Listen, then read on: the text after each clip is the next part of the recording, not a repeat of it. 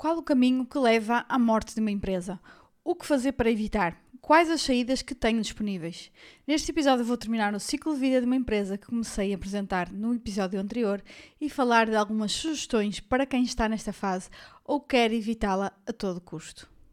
Olá Business Lovers, meu nome é Andréa Rocha, sou Business Coach especialista em gestão e administração de negócios e este é o Business After Hours.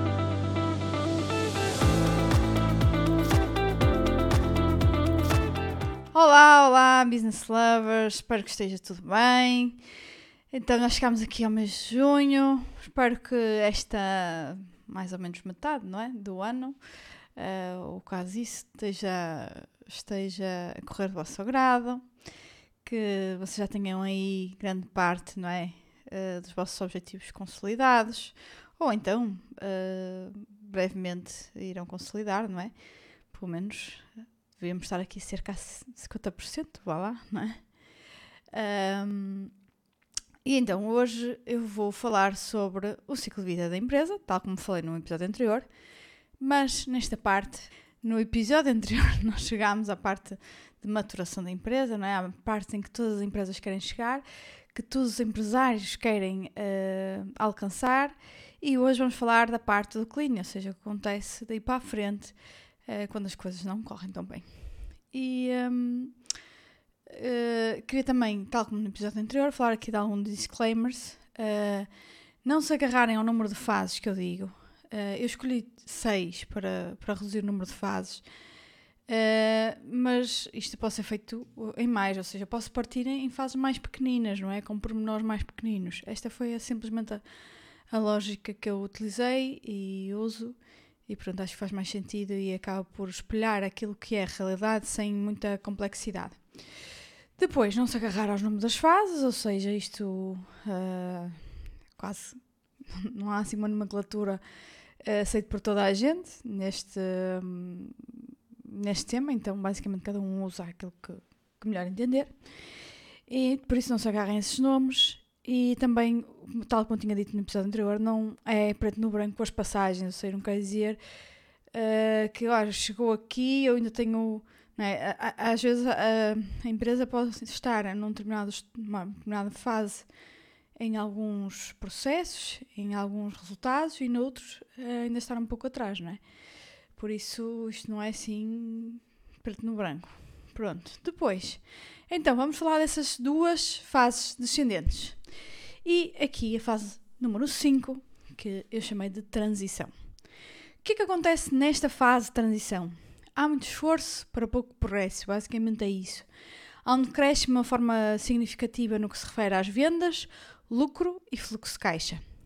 Nesta fase começa a haver alguma tendência para a negação por parte de gestores que tentam explicar a si mesmos que é apenas um contexto, uma fase passageira e recusam-se a diagnosticar o problema em maior detalhe, não é? E basicamente tapam o sol com a peneira e não querem uh, ver a realidade.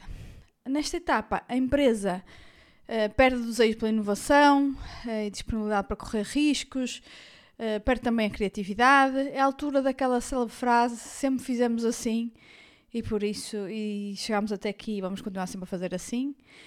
Uh, Continua-se a fazer mais o mesmo, independentemente de ser a estratégia adequada para o momento ou não, de gerar resultados positivos ou não. Continuam a apresentar aspectos muito positivos, uh, muito, muito, grande parte das empresas nesta altura, por, porque por vezes não é, já adquiriram determinada cota de mercado, um determinado estatuto, liderança, reconhecimento de marca, posição financeira, o que leva ainda mais a cair nesta falácia de que as coisas estão bem e que não há nada para alterar para recriar, que basicamente isto é alguma coisa da conjectura económica ou social e que há de passar, não é? Então, aqui uh, o que nós caracterizamos além destas coisas é que basicamente é às vezes quase com um desconhecimento uh, profundo de que, de que as coisas estão mal, primeiro, e depois, ok, então o que é que temos que fazer? Que estamos a perder uh, provavelmente inovação e como é que nós vamos fazer daqui para a frente? Uh, para não entrar uh, na fase seguinte, que eu vou falar, não é? a fase número 6, o essencial para esta empresa é voltar à etapa anterior, ou seja, ela tem que se re reinventar. Se ela não se reinventa, ela vai acabar por morrer, não é? não vai perdurar sempre neste estado de transição, porque entretanto a concorrência vai passar à frente.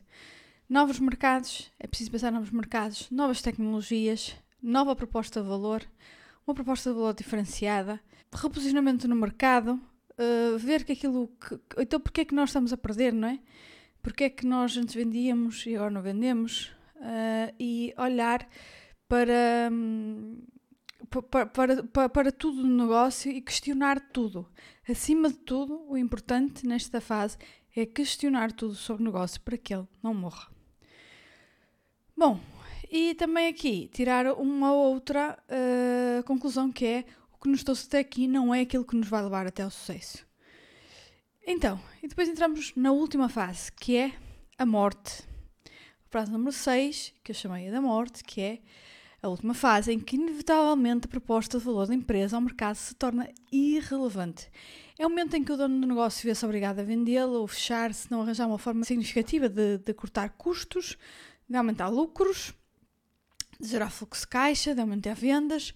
Muitas vezes é também é nesta altura que acontecem as sucessões. Uh, em Portugal nós vemos isto muito, não é? Em, em empresas uh, pequenas, normalmente uh, um familiar, um, um sucessor comum, por exemplo, o caso dos filhos, ou mais raramente, mas ainda que possa acontecer, pelo menos em Portugal, é um colaborador que decide tomar conta do negócio ou até que de alguma forma o antigo sócio uh, decidiu uh, passar-lhe uh, a empresa, não é? A troco, é claro, de alguma coisa. Depois, esta, esta questão acaba por ser tricky na questão do, da sucessão, nomeadamente quando se passa a filhos ou outros familiares, porque eu já vi isto acontecer muitas vezes de empresas que, que basicamente os pais passam isto para os filhos, não é?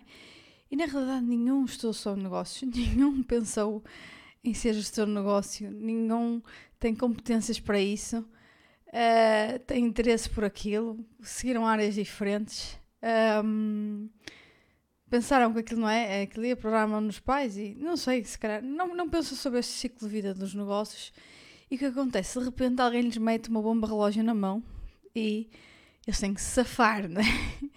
Eles não sabem como desativá-la, não têm conhecimento de gestão e basicamente foram colocados com aquilo e, e agora? E agora o que é que eu faço? Não é? Isto é muito comum de acontecer.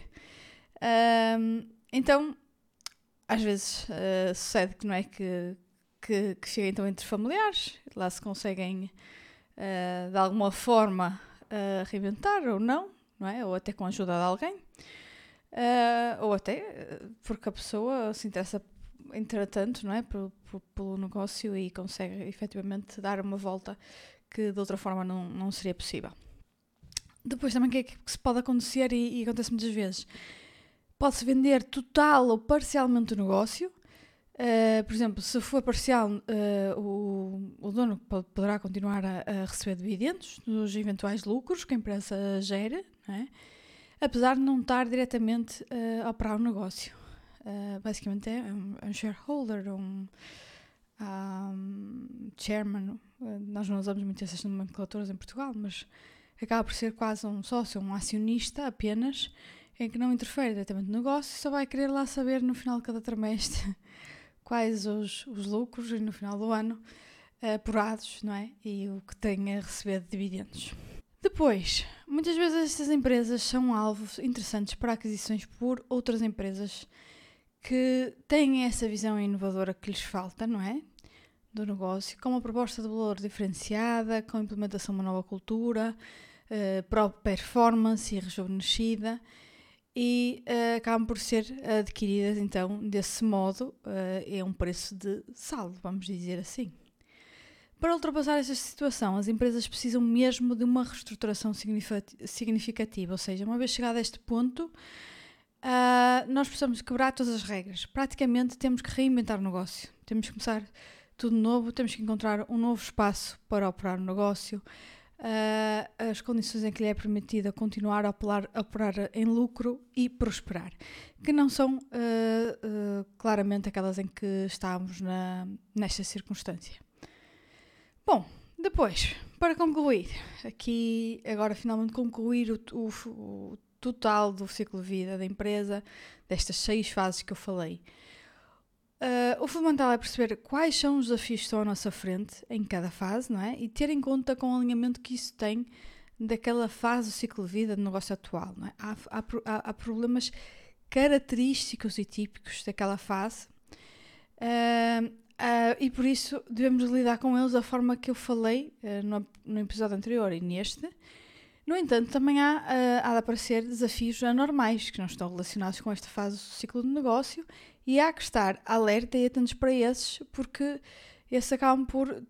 Não é que estes não exijam estudo, mas esses, se calhar, não, não, não identificamos logo uma solução assim à partida, não é? Todos, eu acho que todos os problemas requerem, acima de tudo, um bom diagnóstico para depois nós termos a certeza que estamos a resolver a coisa certa. Estas fases nós já temos mais noção e esses menos, não é? Os problemas anormais e que não têm a ver com o ciclo, o ciclo de vida da, da empresa e a fase em que ela está. Por isso é que eu falo estarmos atentos à conjectura atual e, nomeadamente, utilizarmos frameworks como análise SWOT e PESTEL em determinadas uh, condições, que vai nos está permitir avaliar o panorama em que a empresa opera e da própria empresa, não é?